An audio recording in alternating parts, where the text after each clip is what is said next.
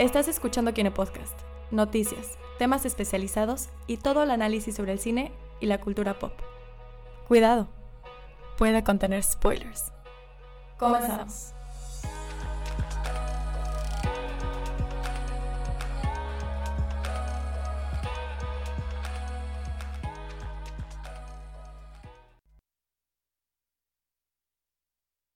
Listo, ya. Ya.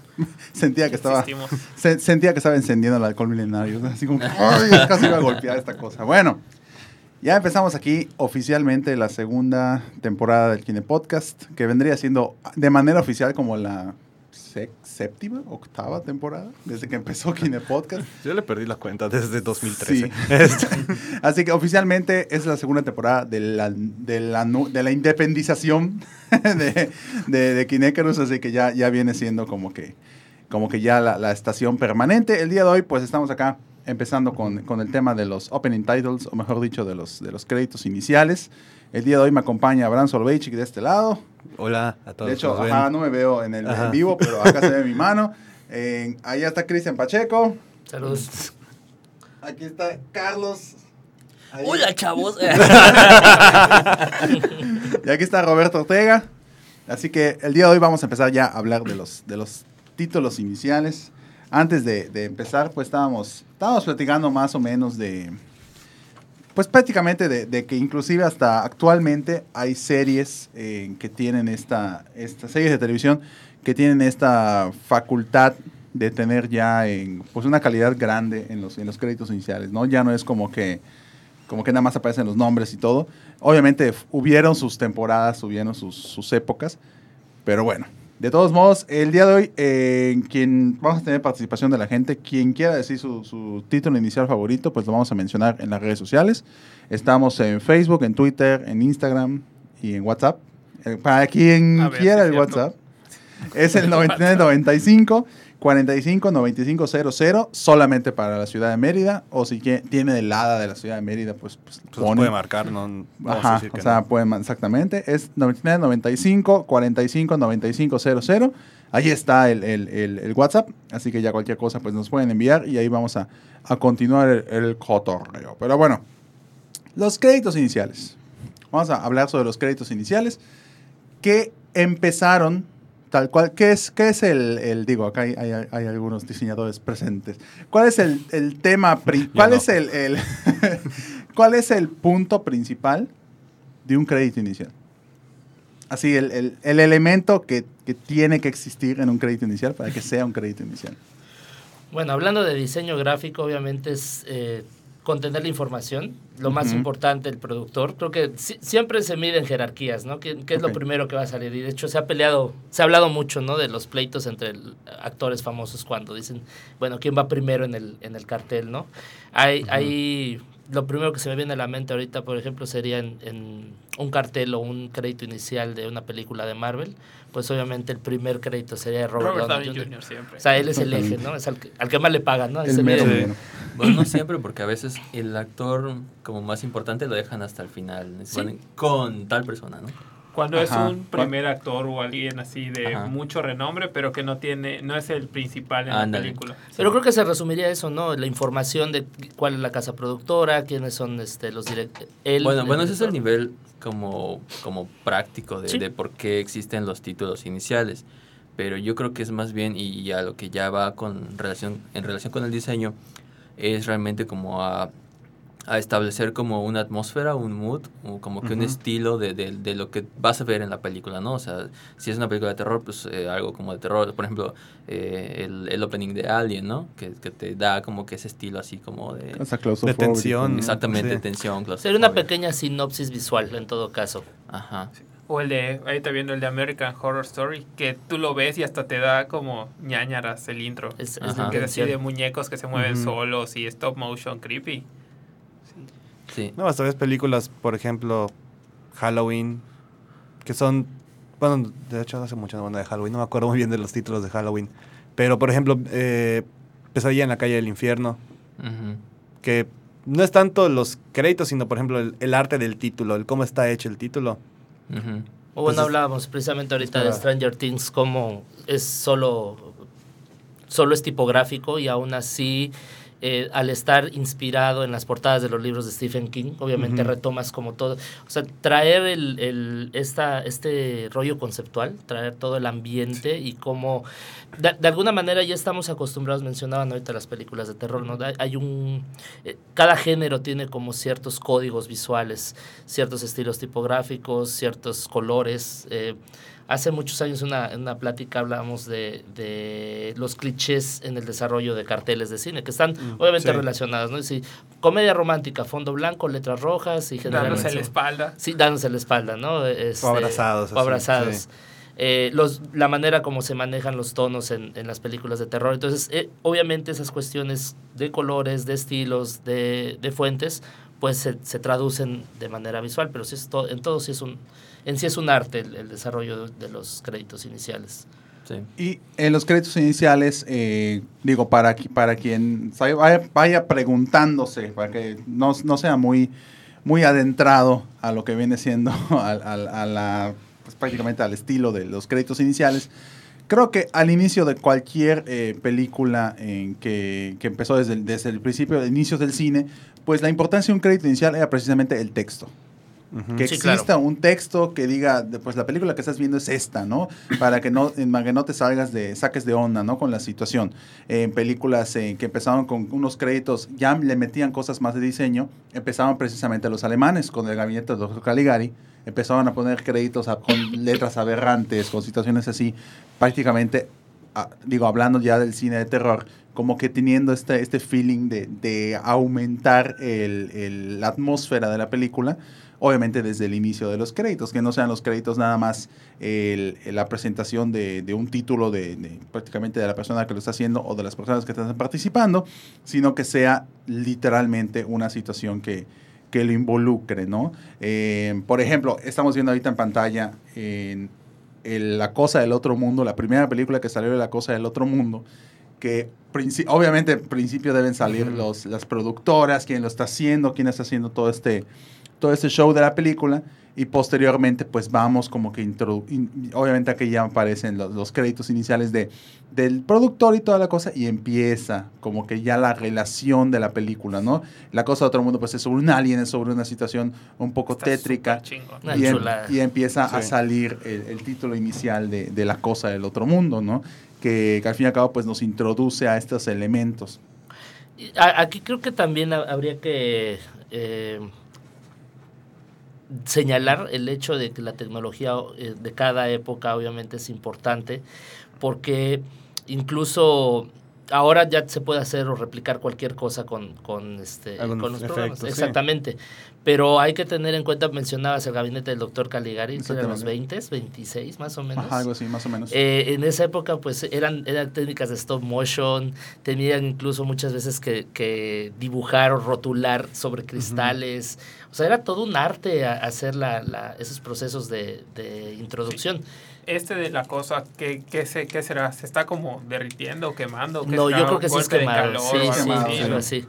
Pero hay- habrá que imaginarse cómo lograron ese Sí. efecto, ¿no? O, o incluso muchas veces a la inversa, ¿no? Este, derrites algo y, y este, ponían el... el- Eh, Ah, el reversa negativo. para Así que, empezaba para que Chucky. regrese, ¿no? Ah, Chucky, Sí. hablando de eso, Que te muestran cómo buenísimo. se va haciendo, El y se cae la sí. sangre y Sí, se mezcla sí. y todo mientras van saliendo los nombres de las personas. Es, Precisamente. En- esa fue en la eh, 2, ¿verdad? En la 2. Creo que sí. En la Sí, 2, en la dos. sí. Es, eh, no es Chucky, es Child's Play en inglés.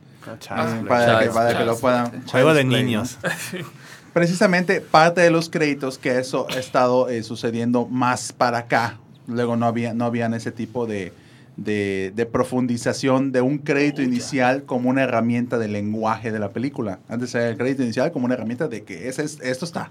Pero como lenguaje, por ejemplo, precisamente en Chucky, empieza como que es la... Como que la- Child's Play. Child's, Child's Play, Play. perdón.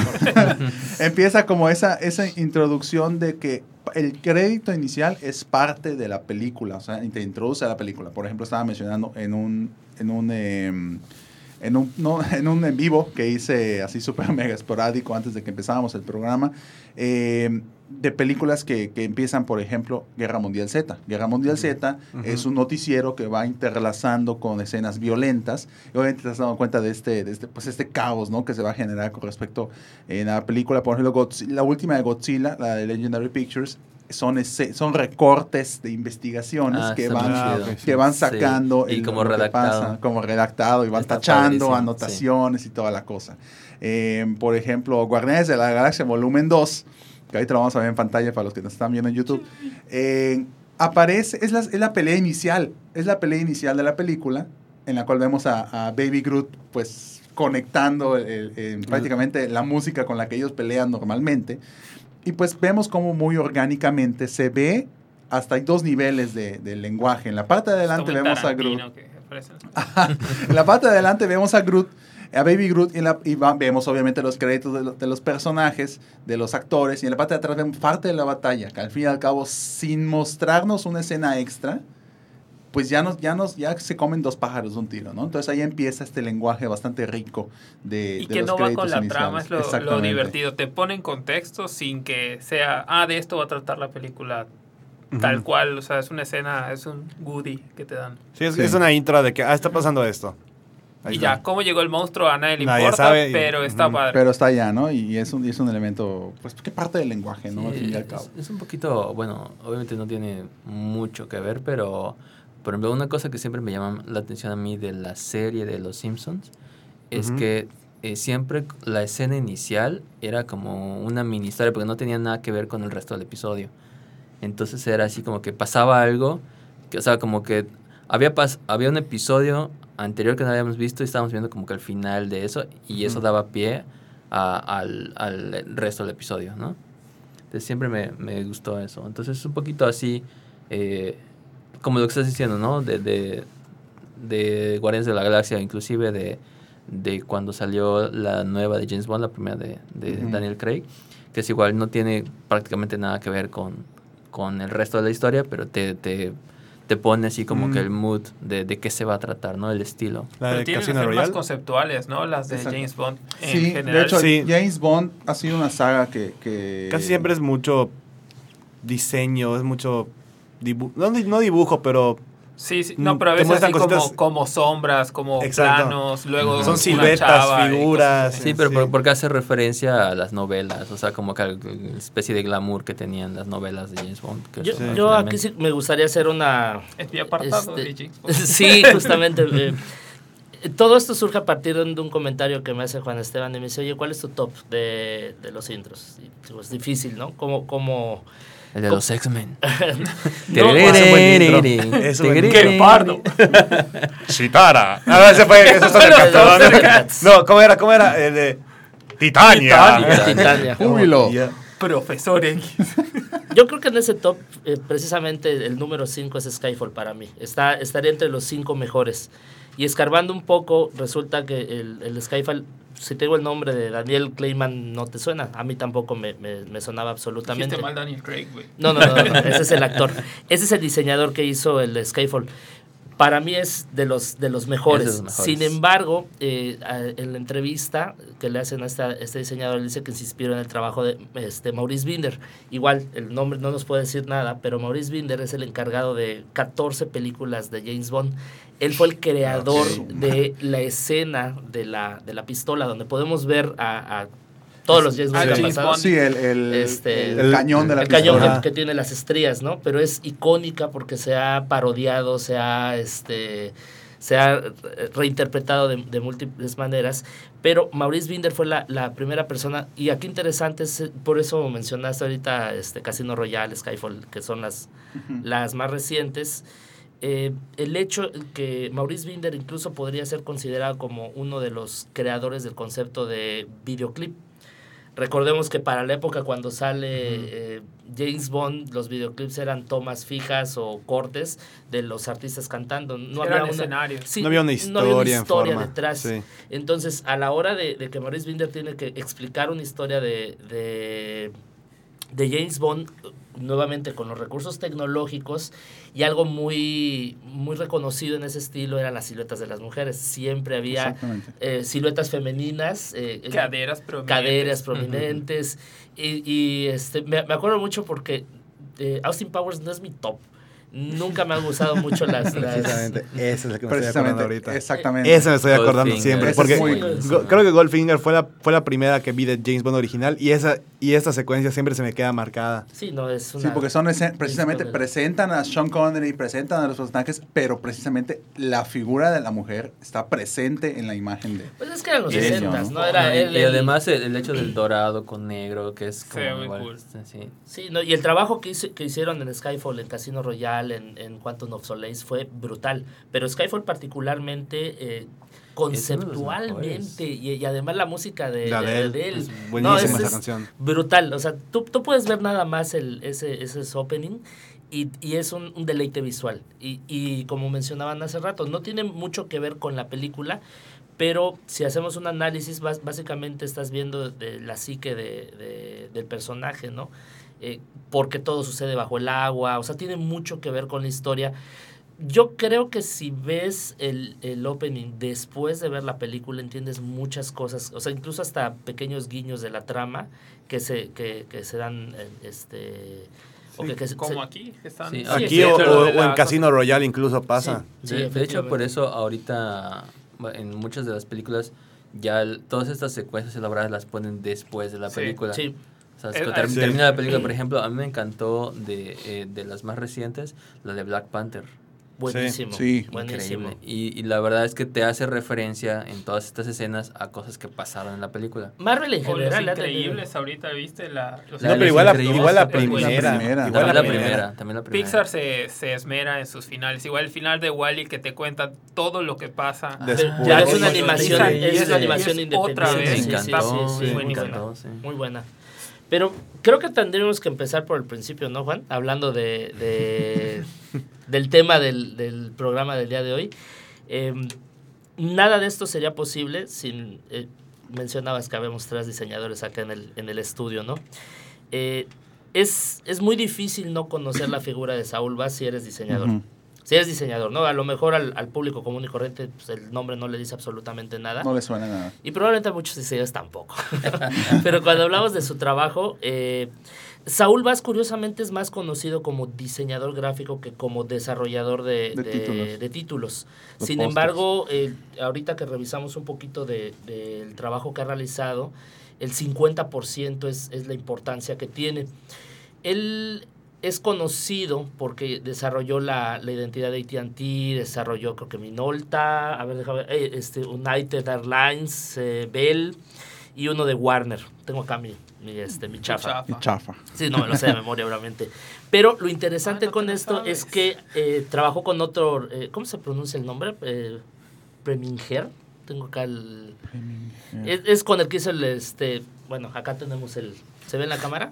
Sí, sí se ve, el- sí se ve, sí se ve. El póster, ¿no? Este, este libro es una chulada, por cierto. Cristian, Cristín. Sí, este, no venía preparado, pero saco mis, saco mis, mis láminas, ¿no? Eh, no, es que este, este es considerado uno de los mejores pósters en la historia del cine, por cierto, que es el, el hombre con el brazo de, de oro. A mí me gusta más el de Vértigo. El de vértigo. Sí, sí, Es- sí. Voy a llegar allá. Ahí te prometo llegar a ese punto. Este es uno de los primeros trabajos, pero era justamente la gente no llegaba. Acordémonos que hace muchos años existía el formato de permanencia voluntaria. Entonces tú literalmente podías entrar a la hora que quisieras al cine, que incómodo. Te podías salir y, o, o te podías aventar la película tres veces y no pasaba nada. Así vi yo Depredador. ¿no? Sí, sí, gen- generalmente era el formato de permanencia voluntaria. Entonces la gente Soy no joven, se quedaba. no me tocó eso. Este, sí, a mí me tocó que tocaran con, con música de piano. Entonces esa la película. Entonces, eh, la sinfonola. a- haciendo como una plática de ese diseñador, le dice, es que nadie ve los créditos de la película. Incluso en muchos cines se utilizaban cortinas y este, proyectaban encima de las cortinas y ya hasta que empezaba la película, las cortinas se abrían y te dejaban ver la pantalla. Era, era como... A nadie le interesaba, nadie quería ver el título y lo, lo que mencionábamos, el nombre del director, el nombre de los actores, este, quién eran los productores y todo eso. Eh, eh, la formación de diseñador gráfico de Saul Bass le hace decirle al, al director, oye, vamos a hacerlo animado. Y él dice, no, ¿cómo animado? Sí, sí, vamos a hacer los créditos animados. Con chingos de ganas. Este, sí, bueno, acá estamos viendo, creo que es esta Anatomía, anatomía de un, de un- de un de asesinato. de un asesinato. Está cool. Son, son las más chido. importantes. Eh, hablar de, de, de Saúl Bass, pues Nor, by Norwest, bueno, la influencia que tuvo con, con el trabajo de, De Hitchcock. de Hitchcock. Y acá hay una anécdota buenísima. Justamente la pude. Estoy nervioso, ¿no? la pude constatar porque era como una, un secreto a voces. Él era, llegó a ser muy amigo de, de Alfred Hitchcock. Y en, Psy- eh, en Psicosis, él, él hace el storyboard de, de Psicosis. Incluso la parte donde, donde no se ve. O sea, eh, se dice que Alfred Hitchcock quería mostrar visualmente el- la escena del asesinato. Y es el mismo Saúl. Bass que le, que le dice, ¿por qué no lo haces de manera velada? O sea, dale a entender a las personas lo que está sucediendo y que ellos en su mente se imaginen. E incluso el, el uso de, de chocolate Hershey para la sangre, recuerdo la película es en blanco y negro, fue idea de Saúl Bass. Hitchcock lo negó siempre. En una entrevista con la esposa, la esposa que trabajó con, con Saúl Bass dice, no, sí, yo estaba presente en esa plática y fue mi esposo quien le, quien le dijo, haz este, estas tomas. Y recordemos que es una de las escenas más impo- impactantes en, la, en la historia del cine. Sobre todo por la manera como te presentan, ¿no? Que no es, no es eh, visualmente directa o, o No, agresiva. está muy bien llevada. Y es inferido. Sí, entonces, ah, nada más como haciendo una recopilación de- del- del trabajo, eh, mencionábamos el, el Anatomía de un asesinato, creo que la original de Ocean Eleven eh, también Exactamente. es de, de Saúl Bass. Saul Bass, ahí estamos viendo Este- Intriga Internacional, Intriga alias Internacional. North by Northwest, que es de... Exactamente. Empieza de- transformación a un edificio. Sí, y aprovechando el edificio Sí, sí, para sí. hacer las transiciones de... de- de- No había caído en cuenta al principio que lo los estaba formando, la verdad, está muy cool. y forma el edificio y se ve prácticamente... ¿De el- qué año es esto? Este es de... um, ¿50 y algo? ¿60? Debe ser 60. 59, 59. 60, ¿no? Y empieza esta, esta tran- tran- transición, ¿no? Que, que- que logran con los créditos iniciales y precisamente como menciona Cristian, Sol Bass empieza esta evolución de vamos a hacer los créditos algo que sea parte del espectáculo de la, mi- de la- de la misma, de la misma película, ¿no? sí, sí, que tuviera como un flair artístico que antes pues no tenía. Por ejemplo, yo, yo siempre, eh, o sea, a mí me gusta mucho ver las, las películas mexicanas y tú ves los, los títulos de los créditos en las películas mexicanas y son pues Convencionales. convencionales. es lo Como que mismo los siempre. esconde, ¿no? Hasta está empezando la película y empiezan a salir en chiquitito, así como que te Creo, que las únicas que se salvarían hablando de películas mexicanas, las de Pedro Infante, o por ejemplo. No, es que yo hablo de esas. Es Sí. que yo hablo de esas. O sea, Ah, tú, ves, o sea, empiezas a ver la película y obviamente ves primero tus créditos De iniciales. hecho, sale Alfred. Hitchcock acá. ¿En cuál no sale? ¿En cuál no ¿En sé? cuál no sale? Siempre sale escondido. fue el predecesor de lo que hace ahorita Stanley. de los cameos, ¿no? Algo pa- para terminar con la parte de, de la influencia de Saúl Bass, es, es muy curioso. Eh, vamos a mencionar este nombre más adelante. eh, en los noventas, eh, Kyle Cooper, que es hoy por hoy uno de los dioses de los créditos iniciales, o sea, es el diseñador de créditos, así, el rey Midas de, de- de los diseños de créditos. ¿Cómo cuál hizo? Eh, es que no quiero adelantar Ah, porque justamente vamos a llegar a esa parte La voz del cronológicamente. inicio dijo que iban a haber spoilers. Eh, sí. pues el caso es que, que Martin Scorsese va con este cuate y le dice, oye, necesito que me hagan los créditos de una película, pero queremos hacerlo estilo Saul Bass. Y le dice Cal Cooper, oye, pues es que Saul Bass ah, todavía está, Está vivo, y todavía está trabajando, ¿por qué no le pides a él? Saul Bass, ah, obviamente estás- estamos hablando de los 60, imagínate, y saltamos a los, a los 90, pues ya no estaba tan reconocido. Y fue gracias al trabajo de Martin Scorsese que, que le volvieron a dar como fluidez o, o- o reconocimiento a lo que estaba haciendo. Ah, por mencionar alguno, bueno, hizo el de Buenos Muchachos en el 90, Cabo de Miedo, que es un- una, una secuencia de introducción buenísima, Casino, la de la explosión que, que- que empieza, este. Casino la de la explosión, ¿no? Que, que empieza con, No con un auto. Sí. Eh, y Le da la inocencia, una de mis películas favoritas, esa es del 93. Creo que en el 95 fue, fue la última película que, que realiza el crédito este, Saul Bass. Pero lo importante con esto y por qué empezamos con Saúl Vaz, por la influencia. O sea, gracias a que Saúl Vaz puso en la mira del público el, el trabajo, el arte de crear una secuencia de, de títulos, pues obviamente esto generó una influencia en futuros eh, estudiantes de cine, que, que, que a lo mejor decían, bueno, ya no voy a ser un director de cine, ya, pero me puedo dedicar o me puedo especializar, creo que esa es la palabra este, adecuada, ¿no? Sí. Me voy a especializar en el, en el diseño. Justamente mencionaba el, el nombre de Kyle Cooper porque él, eh, em, ahorita que lo, que lo busquen, tiene una compañía que se llama Prólogo Films. Esta fue creada en el 2003. Él es el diseñador o el creador de... de eh, participó en Hulk, participó en... Es que estoy tratando como de acordarme de sus inicios, ¿no? Tan buen intro y Porque... tan mala película. Sí, hombre, definitivamente. La de Ang. Sí. Eh, Walking Dead. Eh, Mencionabas ahorita Dead. ese estilo. E- Es que lo que me llama la atención con Kyle Cooper es que él en los 90 empieza a tener el, el apogeo. Él hizo Spider-Man 1 y Spider-Man 2. Ah, ok. ok, ya. Ah, Ya, ya, claro, ya, ya, ya, ya. ya, ya, ya. Bueno, Ya, Ok, ya. A partir de Spider-Man 1 fue como que el público dijo, oh, está muy padre. Está- o sea, sí. ¿Se Pero acuerdan de ahí las fue de. O sea, de este güey que dices, perdón, Sí, sí, sí. Kyle Cooper. Kyle Cooper. Lo de las telarañas, pero las ilustraciones son de Alex Ross. Alex de Ross, hecho, efectivamente. ah, siguiéndolo, las has Ah, estado. ok, sí. Por eso se ven tan, no sé, como Reales. realistas, pero, Pero como sigue siendo un acuarelosas, pero cómic, sigue siendo sí. un cómic. Sí, sí, sí. Y en la 2 te cuentan todo a la 1, solo en los créditos iniciales. Por si no la viste, ya estás en contexto. Sí, y en la, en la 3 que hacían. La 3 es una porquería, no existe. la 3 La 3 no es válida para nuestro, La, la tres nuestro la plan hablaremos astral. con la, con- ¿cómo se llama? Con las malas trilogías. ¿no? Sí, Así no, con las malas trilogías, Pero eh, interesante con esto porque eh, justamente esta influencia de, de Saúl Vaz con, con Kyle Cooper. Kyle Cooper, eh, si nos escuchan algunos diseñadores que por, por ahí tiene mucha influencia de Dave McKean. Si son fanáticos de cómics, probablemente ubican a, a Sandman.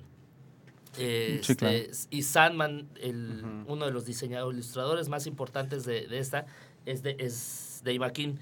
Y David Carson, que también es otro diseñador muy famoso. Entonces, como que combinó. ¿Cómo definiría el trabajo de, de Kyle Cooper? Para que no. Es que al, al mencionar las, peli- las películas, todo el mundo va a tener como esta, esta imagen. Uno de sus más grandes éxitos fue Seven, Sí. Mm. que incluso está en el número 2 de mi top 5 de mejores este, secuencias de opening. Espérate, paréntesis. Estoy viendo que, que está poniendo la de Game of Thrones. ¿Está en tu top 10 la de Game of Thrones? No, es que no, no metí De hecho, series, precisamente mandó mensaje Elena que, que precisamente no nos olvidemos de Game of Thrones y cómo va cambiando el mapa en cada intro. En cada Que temporada. en cada Además, temporada el- va el cambiando. Bueno, no, se haya cada- vuelto como un cada- meme. cada capítulo sí, cambia. se hicieron Cada capítulo cambia. de- hasta hicieron parodias En los de- Simpsons. En Los hubo- Simpsons. Sí, sí. El Pulso de la República también hizo su, su versión. Su, su parodia, Su ¿no? Sí. Y creo que a nivel televisivo ha sido de uno, de los intros más eh, que han impactado más. Que han impactado más. Sí, porque aparte la música de Game of Thrones. es- Sí, Sí. sí. Excelente Hermosa. música que pues, Sí. combina bien con... con Ya el- de música ya título, es ¿no? este como Ya, es- ya es para otro Ya, ya, tema. no, ya ya, es- ya es ya- para otro tema que efectivamente va a parte muy existir. Importantísima, importantísima. Eh, terminaría la parte de Kyle Cooper este, mencionando un poco. Ya había dicho Walking Dead. Este, me- ah, bueno, importante porque lo contrató Hideo Kojima en, para Metal Gear Solid, la 2 y la 3. Él hace los, los créditos iniciales de videojuego. O sea, este Sí. cuate involucrado. Eh, American Horror es De hecho, estamos History. viendo ahorita en pantalla Metal, Metal Gear Solid Solid, 2, que eh, es Hijos de la Libertad, que es un excelente juego. Spider-Man cual 1 y 2. Aparece. Y justamente para terminar la parte de videojuegos, eh, está haciendo esta... No sabría cómo definir el, el de Guillermo del Toro que sale Ah, Death Stranding. de Death Stranding. Él está De haciendo... Kojima. eh, él, eh, Kyle Cooper está trabajando con Hideo Kojima, con Guillermo del Toro, Mm. haciendo esa cosa que nadie entiende. Haciendo ese híbrido, ¿no? Eh, ¿Alguien me puede decir de qué trata esa historia? Hasta ahorita no se sabe. Realmente es que esta cosa bien extraña. O sea, hasta que, hasta que no sabemos nada hasta que salga. Es el de Norman Reedus, ¿verdad? Es Sí, el de Norman sí, sí. Reedus. Ah, sí, no entendí. que nada sale un feto. Sale un Sí. feto que te hace, No que te hace mm, thumbs up, literal. Sí, o sea, es súper mega extraño. ¿Cómo se llama este actor que interpretó al malo en, en Doctor Strange? Es en. Ay, es en Doctor Strange, Hannibal, Es en Hannibal, la serie. es en- este, en Casino Royale es el malo es el también. malo. Michael- no, Matt. No, Matt Mikkelsen, Mikkelsen. Matt, Matt Mikkelsen. Matt Matt Mikkelsen. Mikkelsen. Matt Él también Mikkelsen. sale en este, Sí. en este videojuego eh, extrañísimo que nadie tiene la menor idea de qué de, se que- trata. de qué va tratado, de qué va a ser, pero obviamente Kojima es un maestro haciendo videojuegos como una expresión de arte más como un videojuego. Sí. Así que, pues, de, de ley que vamos a ver algo muy, muy bueno, ¿no? Pues terminaría mi, mi- mi intervención de Kyle Cooper con, con esto, o sea, como viendo el, el inicio y el, el final, o sea, hasta qué punto ha llegado la importancia que se contrate específicamente a despachos o estudios para que realicen, para que desarrollen. Solo el- Sí, y sobre todo lo que mencionaba eh, Carlos, es importante como darte una probadita, pero también tiene que ser una visión muy diferente a la del director, porque si no, para eso dice el director, pues yo también este, hago el, el intro. Ujú. ¿Por qué voy a contratar un despacho especializado? Recordemos ahorita que se puede echar a perder una película solo con, con el tráiler. Este, Suicide Squad. exactamente. No fue eso del trailer, créeme. no fue eso del Hizo, trailer. hizo de su parte la película. Sí, sí, pero ese es el punto. O sea, ya, ya hay tan poco tiempo para hacer una producción que se tiene que diversificar. y, eh, Tienes que especializar a tu gente, ¿no? Claro, para claro. Que, para que tenga los, los discursos eh, listos, ¿no? Igual hay saludos, se me pasó, hay saludos de Moni Rosado. Moni, saludos, saludos. Me, me dijo Elena que la salude porque si no. Igual. este, a enojar. Igual, saludos a Elena. A la. Igual hay, un- hay, una, hay una imagen de la cual pues queríamos, eh, tenemos que hablar porque falleció hace apenas, eh, va para un mes que falleció, que es eh, Richard Greenberg. Richard Greenberg, eh, pues él hizo pues prácticamente joyas, ¿no? Richard Greenberg empezó a colaborar en Stranger Things, hizo el, el más para acá, ¿no? El de Alien Isolation, el de Seven, igual él, él llegó a participar. Y obviamente pues tenemos una joyita El como más lo es. importante es el de Superman. Es Superman. Y Superman, exactamente, que es el más icónico. Él hizo, cuando Flash Gordon era como que Relevante. relevante, ¿no? Él hizo el, el- el inicio de Flash Gordon, que de hecho lo, pues, lo vamos viendo acá, que, es, en- que jugaba con, con, con prácticamente el, el lenguaje de la película, ¿no? Que, que están eh, empezando el- la trama de la película eh, y aparece prácticamente eh, pues los inicios, estas disoluciones, como que, como que, como que dejan una estela o algo igual, ¿no? así. Sí, de hecho. Es muy el, el- el estilo de Los brillos. los brillos, ¿no? Muy. El de muy... Superman eh, las tiene, ¿no? Exactamente. ¿Cuántos setetas hay en? Sí. Entonces empieza acá, ¿no? Todo lo que viene siendo con Flash Gordon. Él hizo Los Intocables, que juega perfectamente bien con el título principal de la película y la sombra que genera esta gran luz que está detrás de, de la imagen de Los Intocables. Va jugando con estas sombras para hacer un plano secuencia en cierto sentido de la, de la película y eh, va presentando a las, a, a, pues, prácticamente a la productora, a los que están participando y todo. Y es, un- es una manera muy inteligente de presentar una película porque al principio piensas que son personas pasando. Piensas que son personas, piensas que son situaciones y la música que tiene este inicio de Los Intocables es bastante buena. Y en posteriormente, pues vas viendo cómo va, evolucionando y ahí empieza y aparece el título de Los Intocables y te das cuenta que realmente no son personas, es el título de Los Intocables que va presentando. Y se presenta de una manera bastante interesante. Richard Greenberg pues, pues ya, falleció. Y él hizo, él hizo el inicio de Alien, que realmente jugando con este otro plano secuencia de cómo se estamos acercando al planeta, que es donde va a, si- a situarse toda la película, poco a poco empiezan a aparecer las letras de la película y de una manera muy sutil, un palito, otro palito, otro palito, y ¡pum! Se, se pone la, el título de Alien, ¿no? Y si hablamos de diseño, pues si metemos, si metemos a la plática a H.R. Giger, pues ya nos, nos lanzamos no terminamos, ¿no? Que igual es otro tema interesante platicar, que es el trabajo de, de diseñadores que no solo se enfocaron a, a hacer diseño de personajes, sino de que pues prácticamente su, su, su vida a nivel, a nivel de esculturas, a nivel de todo, pues se basó para hacer esto y uno de ellos es H.R. Giger, eh, que es lo que, lo que logró hacer lo, lo de Alien, ¿no? Y poco a poco pues vamos viendo cómo se forma el título de Alien. También igual, pues ya lo mencionaba aquí Carlos y efectivamente es su título más icónico. sí. este Sí, año sí. cumple 40 años en, en la película de Superman. Ah, me había olvidado de esta parte del inicio. La Sí. tecnología lo que había en esa época, este, Juan Esteban, o sea, obviamente se hizo con computadora, pero en las computadoras de aquella época. O Exactamente. sea, todavía usaban floppies, este. O sea, era No. un cuarto de floppies para Sí, hacer sí. este. No, no recordaba esta parte. Sí, tampoco. así empieza la película. Es, es una, es la, es la introducción clásica de Metrópolis, como si fuera un, un cómic de la Action Comics. Si fue el número uno. Sí, fue el número uno.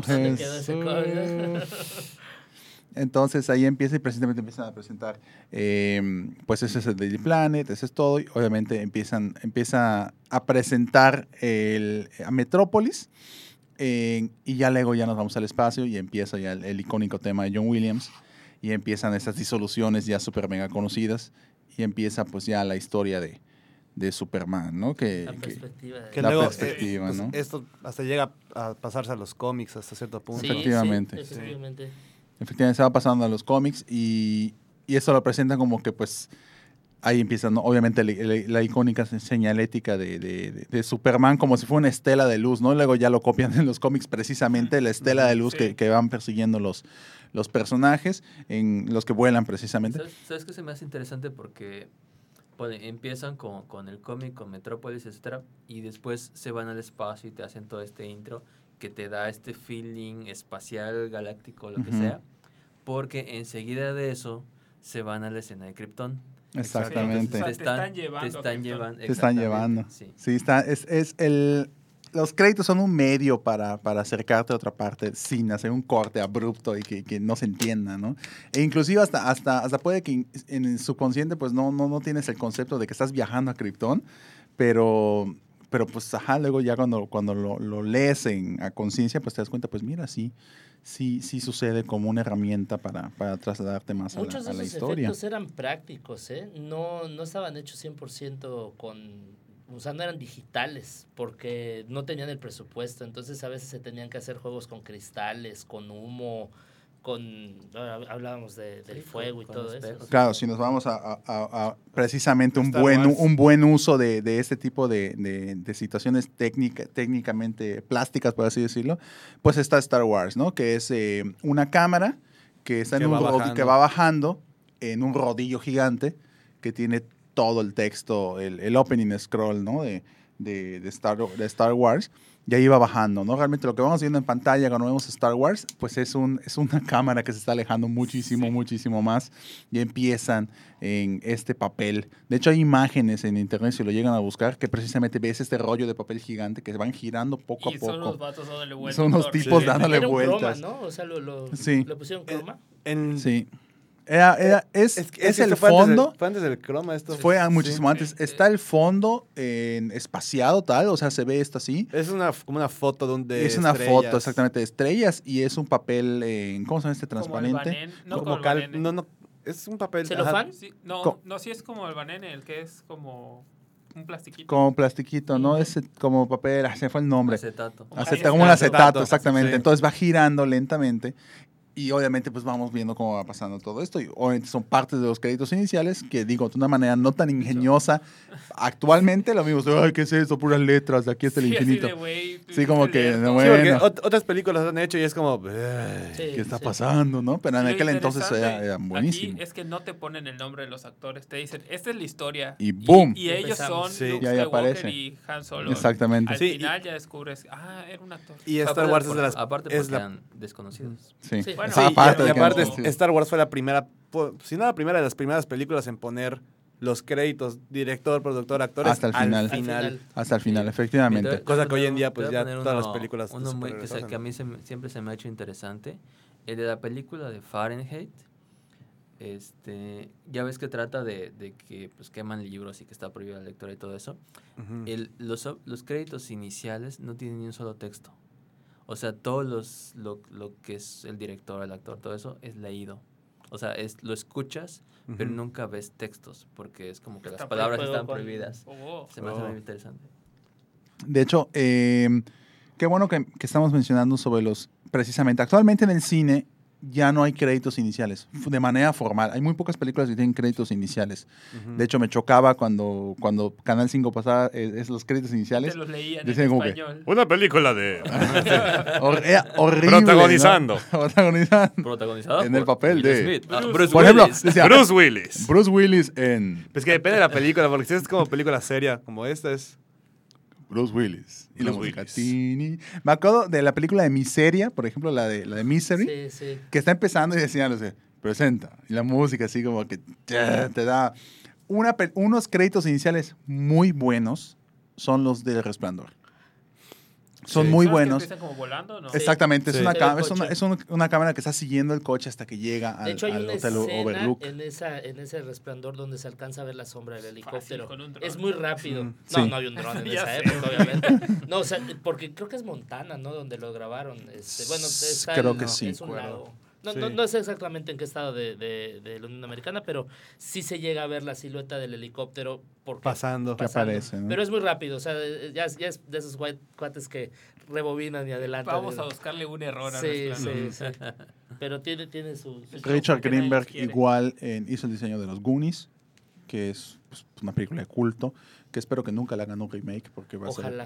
Va a ser terrible. No, no, no. En- es pues prácticamente pues nos damos cuenta de esos créditos que al fin y al cabo si nos damos si te das cuenta en quien lo está viendo en, en YouTube en YouTube Live quien no Venture pues Brothers.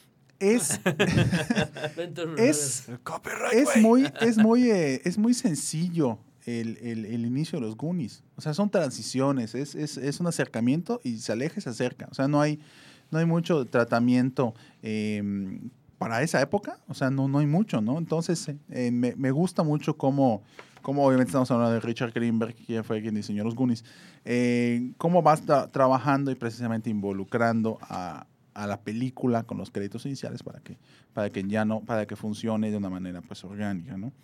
Eh, pasamos con lo que viene siendo, bueno, eso sí, hay un, este, este título en especial es muy bueno, que es el de, creo- Señor se de llama. El Señor de la Guerra, Nicolas Cage. eh, que sale Nicolas Cage. Y Uh, está buenísimo. es, la película, aparte de que es muy buena, es una de las pocas actuaciones de Nic- Nicolas Cage que me convence. Eh, Y ese y Ghost Rider, obvio. y Ghost Rider, ¿no? claro, ¿no? Joya del Que estuvo cine. nominada al Oscar. Joya del cine contemporáneo. Joya del cine contemporáneo, ¿no? Entonces, esta, esta, estos créditos iniciales de, de El Hombre de Guerra es bastante impactante porque más que a nivel de contar una historia, te sensibiliza a nivel, en- a nivel social y a nivel, en- te vincula emocionalmente con la película en el sentido de que ubicas, porque, la, porque todos los créditos iniciales es la evolución o el camino que sigue una bala hacia, pues hasta que se usa, ¿no? Entonces ves desde el inicio que viene siendo una fábrica, que se está construyendo una fábrica, va pasando por, llega pues a los que venden en, en armas, luego pues te das cuenta que robaron tal vez el cargamento, se lo están llevando algunos traficantes, luego se van al mercado negro, luego pasa por terroristas, luego pasa de los terroristas, por muy extraño que parezca, pasa a, a los militares, ves, ves ahí una, un campo militar, luego de ahí pasa pues a los, a los em, pues prácticamente a los que asesinan gente en, en- en Medio Oriente, ¿no? Entonces ahí ves como que te vas sensibilizando bastante, bastante de una manera muy caótica, efectazo. eh, lo que viene siendo la, la- la historia de una bala, ¿no? Y funciona perfectamente bien. Desde el punto de vista de una bala, como si tuviera una GoPro encima de ella, vas viendo prácticamente toda la, toda la evolución de la misma. Y es un, es un lenguaje, ¿no? Es un lenguaje de los créditos iniciales que al fin y al cabo te obligan, sin querer queriendo, a conocer tanto la historia de la película como quien estuvo involucrado en ella. Entonces eso es bastante bueno con respecto a, a los créditos iniciales Sí. que es como que pues una de las cosas Y grandiosas obviamente que pueden tenemos que ser. hablar los de los de Deadpool. Ah, no, pero es que, sí, espérate, sí, no, no, sí. yo, yo sería como la parte contemporánea, porque para mí, ya, ya que estamos en, en estos noventas más o menos, después de ver esta intro, definitivamente tenemos que ver la del Club de la Pelea. Para mí es la Claro. número uno, o sea, mi top está en el número Ponlo, uno. ponlo, ponlo. Pon, pon la del Club de la Pelea. Ahorita vemos la- la- la- las demás, pero es, Fight demás. Club es la, o sea, el intro, el opening. O sea, sobre todo porque nuevamente entraría esa, a la categoría de lo tienes que ver después de ver la película nuevamente. Efectivamente. Porque entonces tu cerebro se revuelve y entiendes mil cosas. Mil cosas. Que, que también es digital. O sea, hablábamos hace, antes de entrar al aire de, de que algunas cosas no han envejecido tan bien. El CG sí se ve. Tiene enveje- envejecer rápido. Sí, tiene Sí. envejecer rápido, pero. Por ejemplo, el Rey Escorpión ya no se ve tan chido. No, jamás. Cuando salió se veía muy bien, muy real. Sí, porque entiendes mucho, o sea, y realmente ni siquiera quisiera yo explicar el este este El opening contexto. porque si no han visto la película no vale la pena que Me recuerda mucho al, al intro de X-Men. Sí, sí. Sí, Sí, demasiado, montón. demasiado. sí, no. Y, y esta del Club de la Pelea es del 99. Sí, ¿De cuándo 99. Salió el año siguiente, X-Men. Este está hecho por Digital Plagio. Domain. De hecho, todas las de X-Men empiezan así, ¿no? Como con... Con nervios, con nervios. células, ¿Cuál sabes con cuál todo eso. son empieza cosas un poquito así? La de. El hombre sin sombra de Igual. Kevin, Kevin Bacon. Kevin Bacon, sí, Sí. efectivamente. Igual, eh, otra en que nos vamos con esto, que es así, que voy a acordar. Bueno, no tiene tanto que ver con células y todo esto, pero me gusta mucho cómo, cómo te vas adaptando a la, a la historia de la chica dragón tatuado. Ah, muy Wow. bueno. Muy que bueno. empieza, sí. eh, Sí, sí. no te cuenta mucho de la historia, pero te cuenta del feeling de lo que está pasando, ¿no? En, en- en la, en la situación de, de esta, de esta chica que al fin y al cabo pues tiene problemas, ¿no? Tiene problemas y tiene cosas. Y, y me gusta mucho cómo se, cómo se, que se fundamenta esto.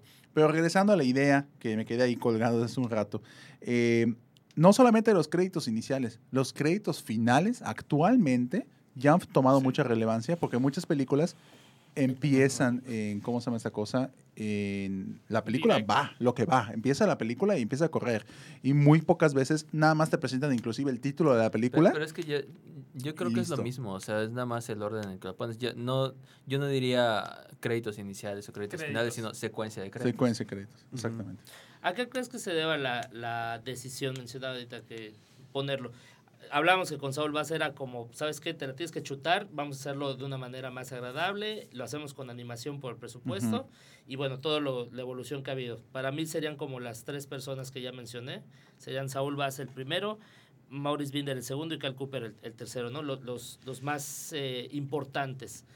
Ahorita que mencionabas Deadpool, se me hizo una, una intro buenísima, un, eh. Que Eh, ni siquiera dice los nombres. Ni siquiera dice los nombres. tonterías. exactamente. Sí, Pero precisamente es lo, lo que estábamos diciendo, te, te da el mood, o sea, porque al final toda la película es una parodia del género de superhéroes y de todas las de Marvel. Entonces, el intro es una parodia. sí, sí, sí, sí. Deadpool, Y una parodia de esta última es de, de James Bond. ¿De James Bond? De James Bond. Sí. Deadpool 2 es una parodia de James Bond, precisamente está Sí, bien sí. chistoso porque inclusive hicieron y El tema. buscaron el tema musical que las canta Celine Dion.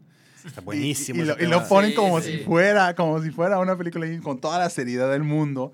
eh, y eso es bastante bueno. Eso es bastante bueno hasta para, para romper esquemas, ¿no? Y trasladarlos a, a otro plano, ¿no? Eh, pues prácticamente ahorita vamos a meternos a, a lo que viene siendo en... No hemos hablado mucho, pero podemos hablar de los créditos de, de series, que es igual ya las series en- de televisión.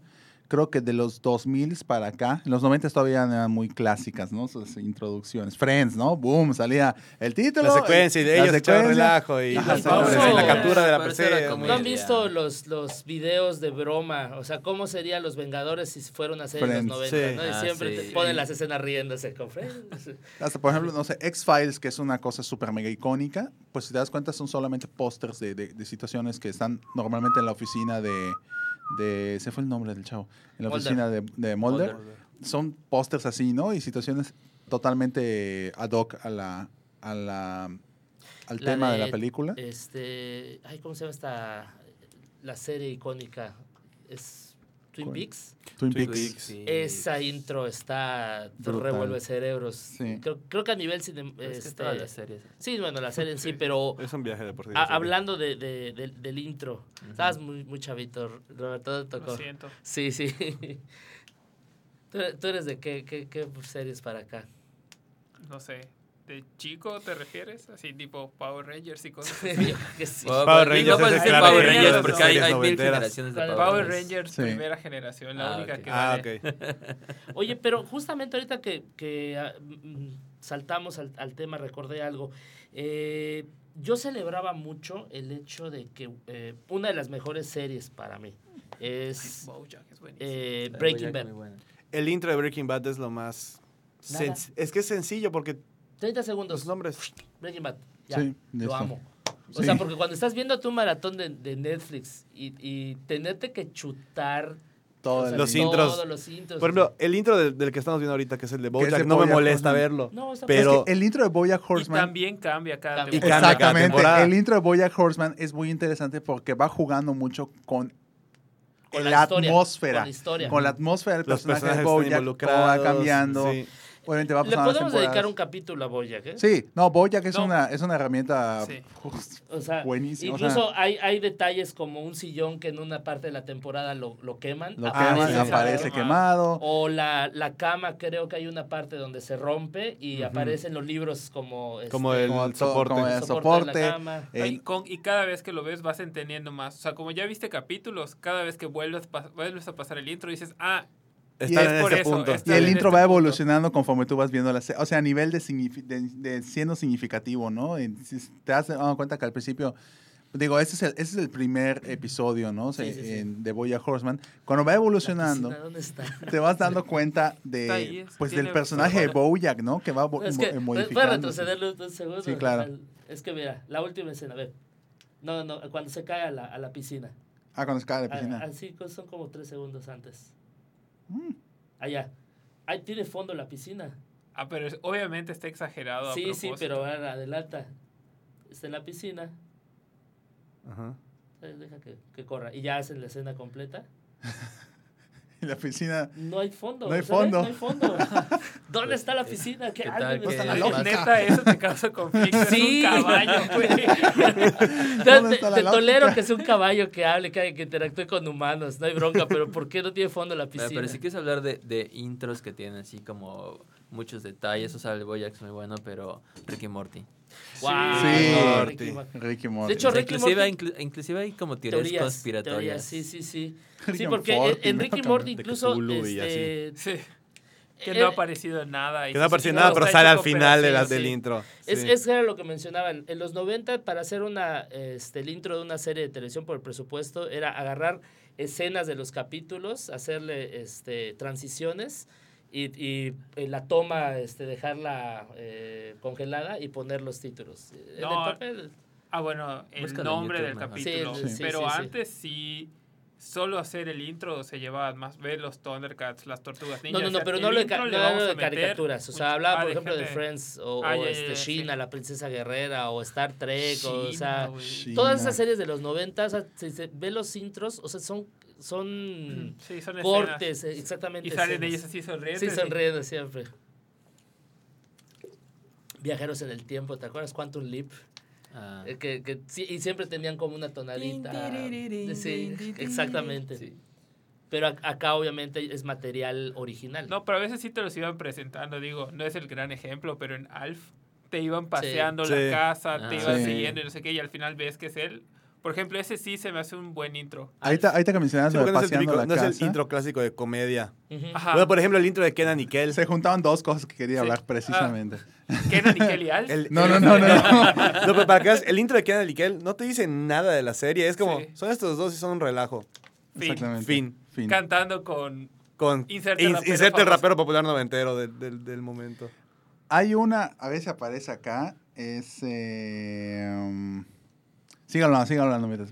Ah. mientras, mientras Bueno, me acuerdo Kenan y de- Kel. Kenan y Bueno, Kel. Eh, hablemos de intro. gusta. este, los del 90, Rey de justamente me leíste la mente. ¿Cuál? El intro Ah, el del príncipe príncipe del de rap. Y ese te cuenta toda la Toda la historia. historia. todo.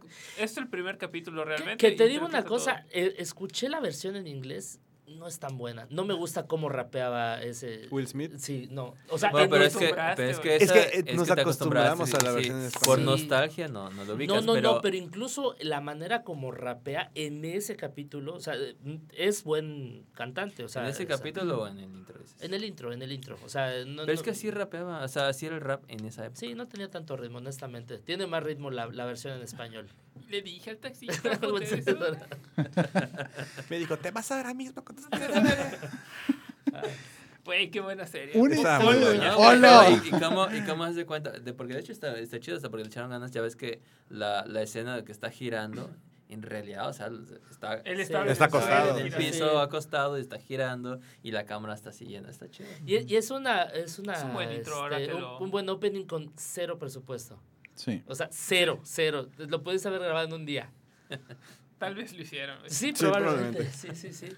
Esta, esta que iba a poner precisamente junta el Oh, seguimiento. sí, sí. Me recordó The a la del Naked Señor Gun, de la Guerra por, por Exactamente, la, por la GoPro que mencionabas. Era como Sí, poner GoPro a la efectivamente. patrulla, Pero sí, precisamente- amaba esos intros. Es que es buenísimo porque eh, vamos a ver eh, el intro de Naked Gun, que se llama ¿Y, y dónde está el policía? policía? Que es muy buen intro porque presenta, obviamente es una película parodia con el gran Leslie Nielsen, en- haciendo eh, pues prácticamente el caminar de este policía, que es un policía que literalmente quién sabe cómo obtuvo su, su placa, ya sabes.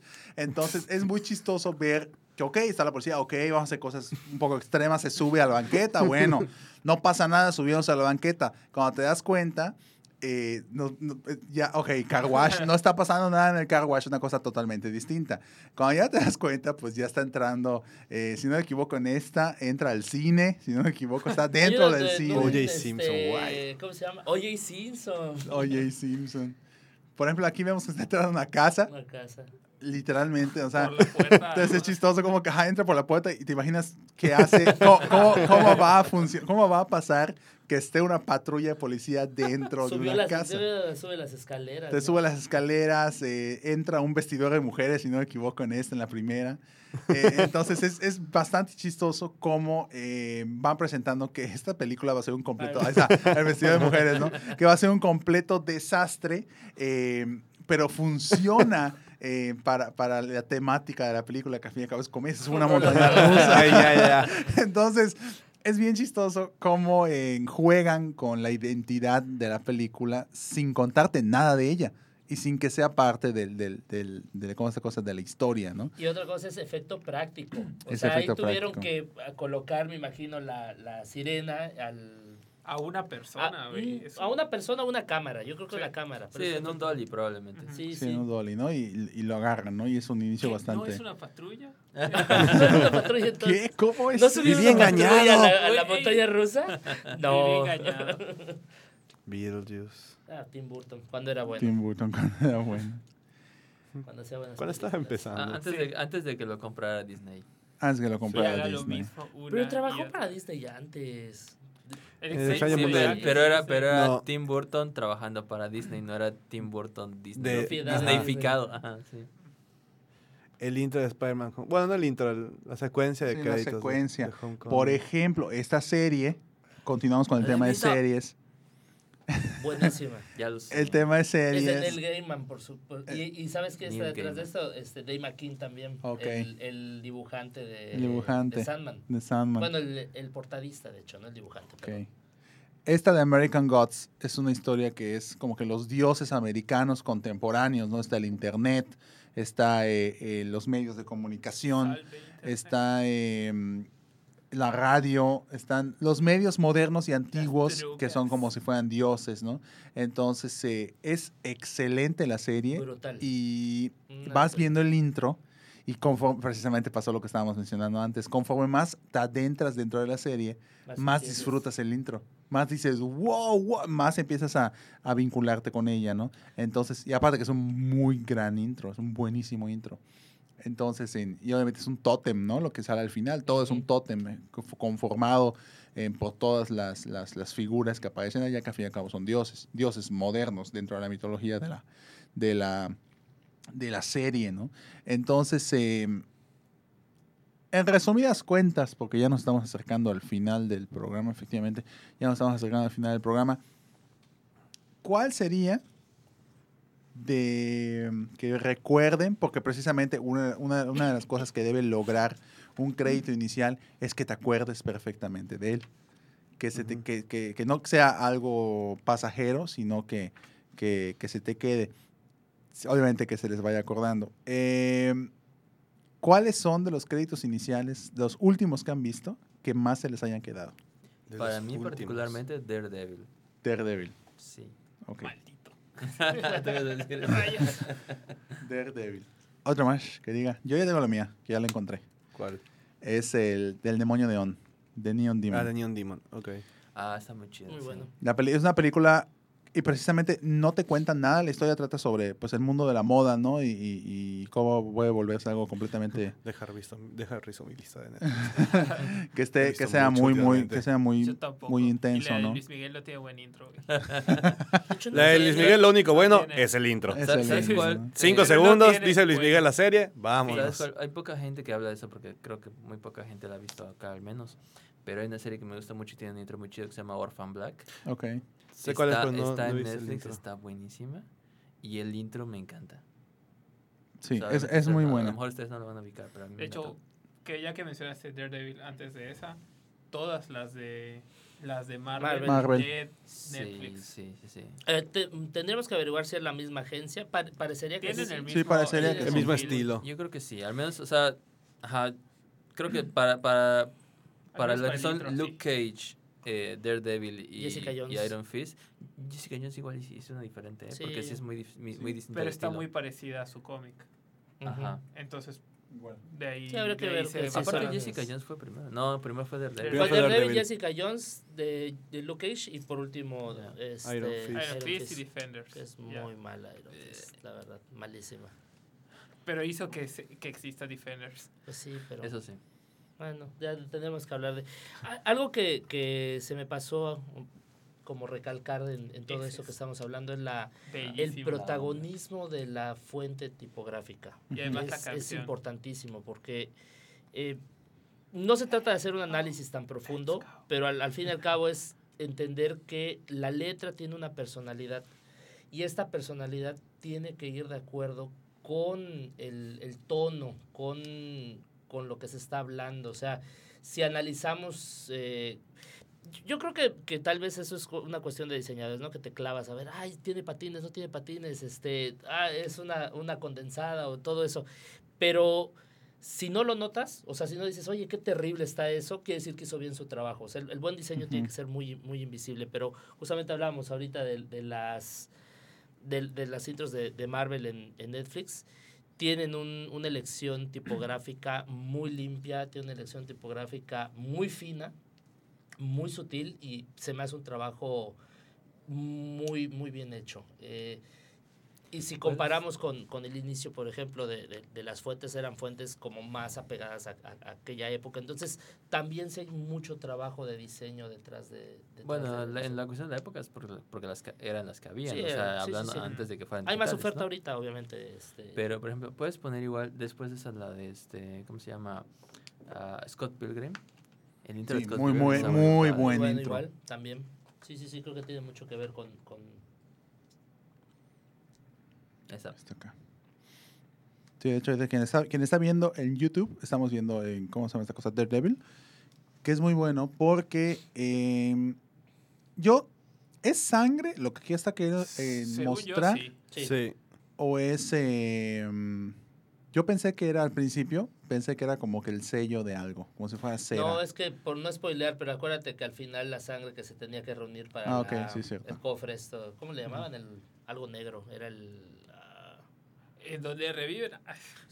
Donde es que reviven. No, no quiero spoilar, pero... ¿Dónde no, pasa pero sí es eso? super sangre. Sí, pero tenían que, tenían que, Que juntarlo. este, que juntar sangre para juntar sangre. hacer un... Sí, oye, ya. aparte el hecho de que el traje es rojo. Sí. Y- y Aparte.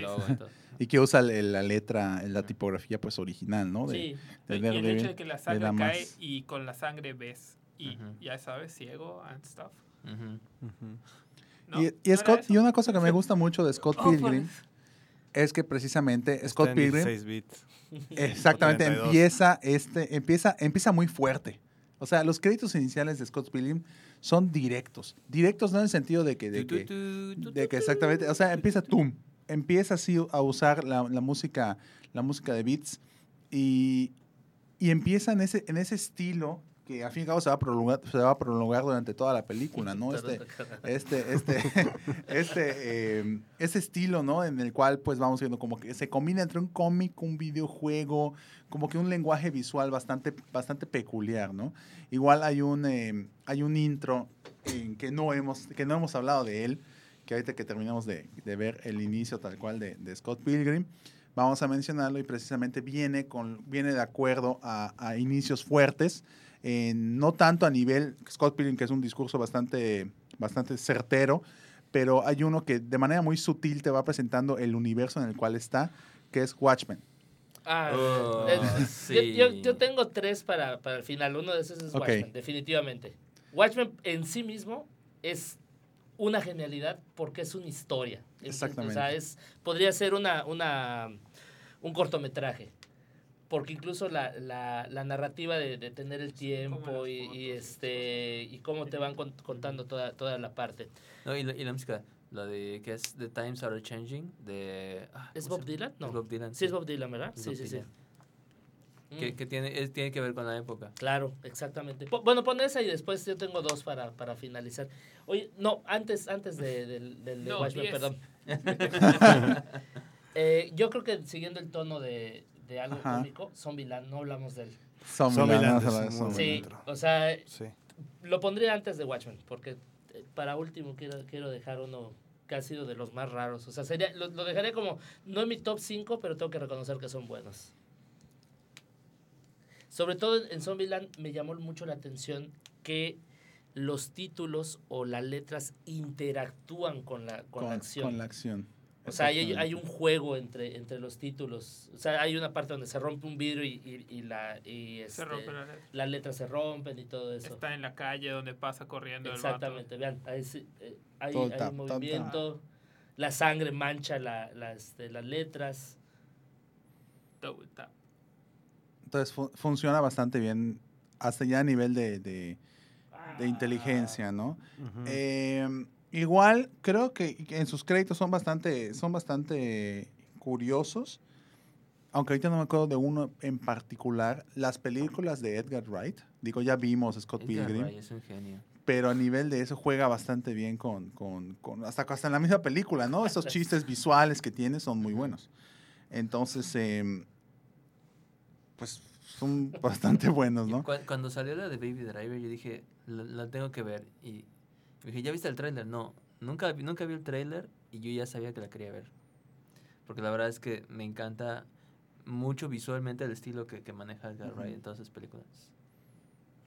De, de hecho, sí, o sea, me gusta mucho porque su sus chistes no son chistes en- que siempre hemos, em, ¿cómo se llama esta cosa? Visto. O sea, visto, que normalmente nos han acostumbrado a Hollywood.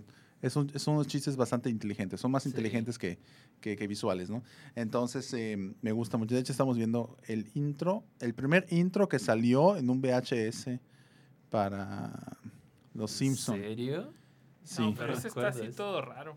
De Weird Simpson, supuestamente que aparece en un VHS de los Simpsons, uno de los primeros que, que Ah, puede, sacaron. parece una especie de bootleg, ¿no? Ajá, Ajá. que aparece. Pero bueno, hay bastante tela de donde cortar. Creo que a nivel de créditos iniciales, Pon, pon la de Watchmen porque creo Ah, que es, sí, es- la de es Watchmen. importante como para... Low. sí, a ver. No, Watchmen es, es, es una película así de, de los hombres watches, ¿eh? Watchmen, los hombres watches. A ver, Y te voy adelantando cuál dejaría para el último. Jesús. Gaspar Noé, Enter the Void.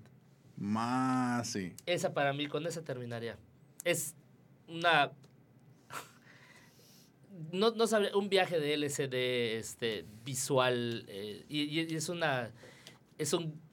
Si existe tal cosa, un grito visual que te, que te permite como entender de qué va la película y a la vez no te dice absolutamente nada, pero para- yo, yo dejaría esa para el final, Enter the Void. Porque incluso la película eh, eh, en sí es La difícil gente de de YouTube sí puede ver lo que estamos viendo. Sí, sí lo puede Si no, Igual también sería interesante que nos, que nos mencionen ellos cuál, cuáles ¿Cuál son este, los... Porque ya hemos hablado de muchos, pero como que... Por ejemplo, en la primera estamos viendo prácticamente a, a a Bruce Wayne y a, digo, a Thomas y Martha Wayne en la parte de atrás que están siendo rescatados por, por el, el comediante. ¿No es el comediante el primero? no es No, es como- el No, y aparte el Batman allá atrás. Y aparece acá aparece el nombre de Batman. Batman y está acá Martha y, y Thomas Wayne. Entonces es interesante ver eso. En todo lo que va sucediendo y pues la historia de los Buenísimo. superhéroes, ¿no? Que al fin y al cabo es el contexto espacial del- de, lo que pasa en... Ahí está, ahí ya sale el comediante. Eh, que son cosas muy curiosas que suceden alrededor de la O sea, historia. ¿Cómo los agarraban sin quitarle las armas? Es que están disparando de todas Sí. Sí. Bien práctico. Diría la moda, sin capas. Sin capas. Entonces, a nivel de... A nivel de, de los títulos iniciales, precisamente, más que, digo, originalmente En funcionaba. la película. ¿Qué, pa- qué papel hace ¿Quién es Gerard Butler? En, En- Watchmen? Jesús. Ahorita lo, ahorita lo checamos. Pero precisamente creo que eh, lo que viene siendo, lo eh, lo que viene siendo el- el- los títulos iniciales de una película, más que anteriormente, como ya se, como nació como una,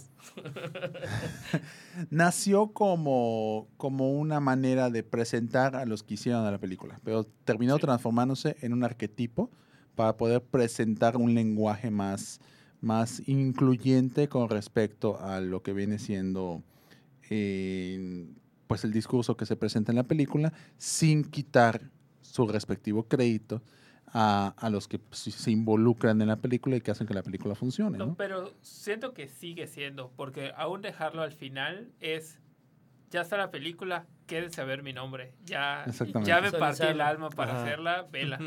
Ya hasta, ya hasta llegan casi casi a los Sí, animadores claro, y esas cosas y ya los últimos Bueno, sonidistas también por eso las escenas post-créditos, que, que, que Sí, Marvel no lo inventó, pero... Pero lo ha sido- popularizaron. Pero la lo popularizó. Me, me gusta mucho porque, bueno, este sería este tema como para otro programa, solo hablar de escenas post-créditos. Sí. En la primera de Deadpool sale con un tomando Mm. café y con Ujú. una bata que están parodiando esa película de ¿cómo le dicen? Ferris Bueller. Ferris Off. Exactamente. Todavía están acá, ya, váyanse, no hay nada más. Váyanse, ¿Qué vámonos. esperan? ¿Un tipo con parche negro? Hace poco vi esa y es exactamente Sí, igual. sí, o sea, se ni dice. siquiera el chiste es nuevo, es No. así de... De que ya, váyanse. Sí, ¿Qué y la, esperan? y la película es del 87, más Sí. o menos. Ok, Gerard Butler hace la voz del personaje del, del, del náufrago, el pirata. Ah, Ah, ok, ya. no, pues jamás íbamos a ubicar a Gerard Butler. Ya está Negan. Nega. Negan, el papá de, Negan. de- de Negan. Bruce Wayne. Papá de Negan, Bruce Wayne. Qué meta que también es el papá de Bruce Wayne. güey. Sí, sí. Sí. Pero al, al parecer lo van a fichar para. ¿Cómo Para se llama Thomas este? Wayne. Este, pero No, ya nueva- es Thomas Wayne. sí, Ajá, no, pero para... mm, Para interpretar al Batman. Al Batman de- Flashpoint. Pero el papá de Flashpoint Por. Thomas Flashpoint, Wayne. exactamente, Es Thomas Thomas Wayne. Wayne. Pero esto, No, pero sí, Thomas Wayne en Flashpoint, a eso me refería. O sea, Batman. O sea, de por sí es, de por sí es el Thomas Wayne. universo. De por sí es Thomas Wayne en Sí. Batman vs. Superman. Entonces, agarran esos personajes y en Tiene Flashpoint. sentido. Y, la- Sí. y precisamente terminamos con Enter the Void, que juega mucho... No, no son imágenes, son tipografías. Si alguien sufre de, de, este, ataques epilépticos, no, vea, no, de, de verdad, no lo vea. No lo vea. Y no lo veas bajo el efecto del LCD porque Pues no. en la de O Porque no funciona. Eh, en la de Los Increíbles 2 Se lo advierte. te lo advierten al principio. Si tienes epilepsia, No veas la estos títulos. veas, sí. Porque la escena de El rapta pantallas. Hay todo Ah, un sí, relajo en, en esto de, de, de Ender the Void. Por eso la dejé al final, porque creo que es el. Sí. ¿Cómo Es, un, ese? sí, es un juego visual. sí, sí. Puedes llegar al final. ya, güey, suelta. Si no, si no me equivoco, No, es, no como que, así. es como que la presentación de... No mames. Como que son las, las tipos de No. letras que escogieron cada una de, de la producción, algo así, ¿no? Por ahí iba la, el estilo. Verdad, ya me dio. Ya me Tiene, tiene No había 50 visto, tipos. Sí, no está. Y la película en sí está bastante Intenso. intensa. Sí, me, me, me leíste la mente. Bueno, pues esto ha sido todo por el día de hoy. Ya es, ha sido el finalito de esta, de esta primera edición de, de la- del inicio de la segunda temporada, el episodio 13 del Kine Podcast, el primero de la segunda temporada, que fue los títulos iniciales de las películas. Tenemos muchas cosas preparadas. Ya saben que, que si, si quieren algo, algo en especial, los que nos están escuchando si, o los que nos están viendo offline, eh, si tienen algún tema en especial, algún tema que les gustaría que, estemos hablando, ya sea de diseño, ya sea de, diseño en general, ya sea de diseño de títulos, diseño de, de producción, de música, de todo esto, podemos ir en, pues prácticamente yendo de la mano, sin, sin, sin sonar romántico, eh, de la manera de, presentar qué es lo que les gusta del cine, qué es lo que, lo que no les gusta del cine, y hacer esto como, como un elemento de, diálogo y para poder platicar y para poder llegar a la, a la conclusión de, de por qué este, este gran secreto que se llama el cine, cómo es lo que, lo que nos, nos gusta tanto. Les recuerdo que estamos en todos los lunes, ahora ya estamos los lunes, estamos todos los lunes a las ocho y media de la noche. En la segunda temporada del Kine Podcast estamos en vivo en YouTube y en Mixler y offline nos pueden escuchar en SoundCloud y en Apple Podcast. Nada más ponen ahí Kinecarus Apreciación Cinematográfica y ya aparece. Las redes sociales son Facebook, Twitter, Instagram, YouTube y tenemos un WhatsApp que ahorita no me acuerdo de él, pero tenemos un WhatsApp, así que si tienen alguna duda nos lo envían. El día de hoy estuvieron acompañándonos Abraham Soloveitchik, Cristian Pacheco, Carlos Espinosa y Roberto Ortega. Roberto Ortega, perdón. Un extraño que se metió. Y un extraño que se metió, ¿no? Y acá Juan Esteban Méndez, que no me ve, acá está mi mano. Así que muchas gracias por escucharnos y nos estamos viendo muy pronto. Muchas gracias y nos vemos. Nos vemos. Hasta luego. Bye. Bye.